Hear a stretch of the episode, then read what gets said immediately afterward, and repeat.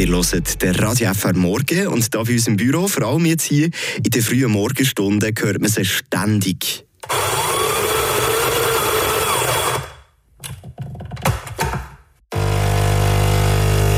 Ja, wenn so eine Mitarbeiterin oder Mitarbeiter von Radio FR seine Dosis Energie braucht, dann ist es ja schon fast unsere äh, wichtigste Mitarbeiterin hier bei uns im Laden, die Kaffeemaschine. Und bei den Jungen hier im Kanton ist vor allem das Gerüst hier Kult.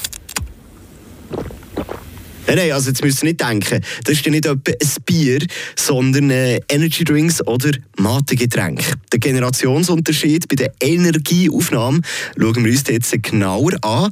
Was ist nämlich gesünder von all diesen Getränken? Oder sagen wir lieber, was ist weniger ungesund?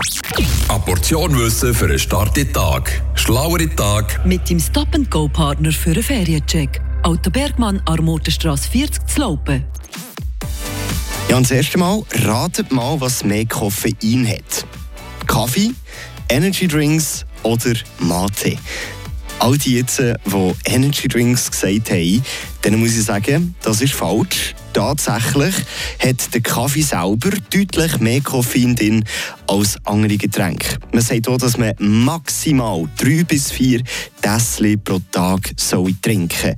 Sonst würde es gefährlich werden. So ein Red Bull zum Beispiel hat 30 Milligramm Koffein pro 100 Milliliter. Ein Kaffee hat zwischen 40 bis 200 Milligramm Koffein pro 100 Milliliter. Also da gibt es riesige Sprünge. Bis zu siebenmal mehr kann es in einem Kaffee oder Espresso geben. Am wenigsten Koffein haben Mate-Getränke. Pro 100 Milliliter hat so ein El-Toni Mate gerade mal 23 Milligramm Koffein.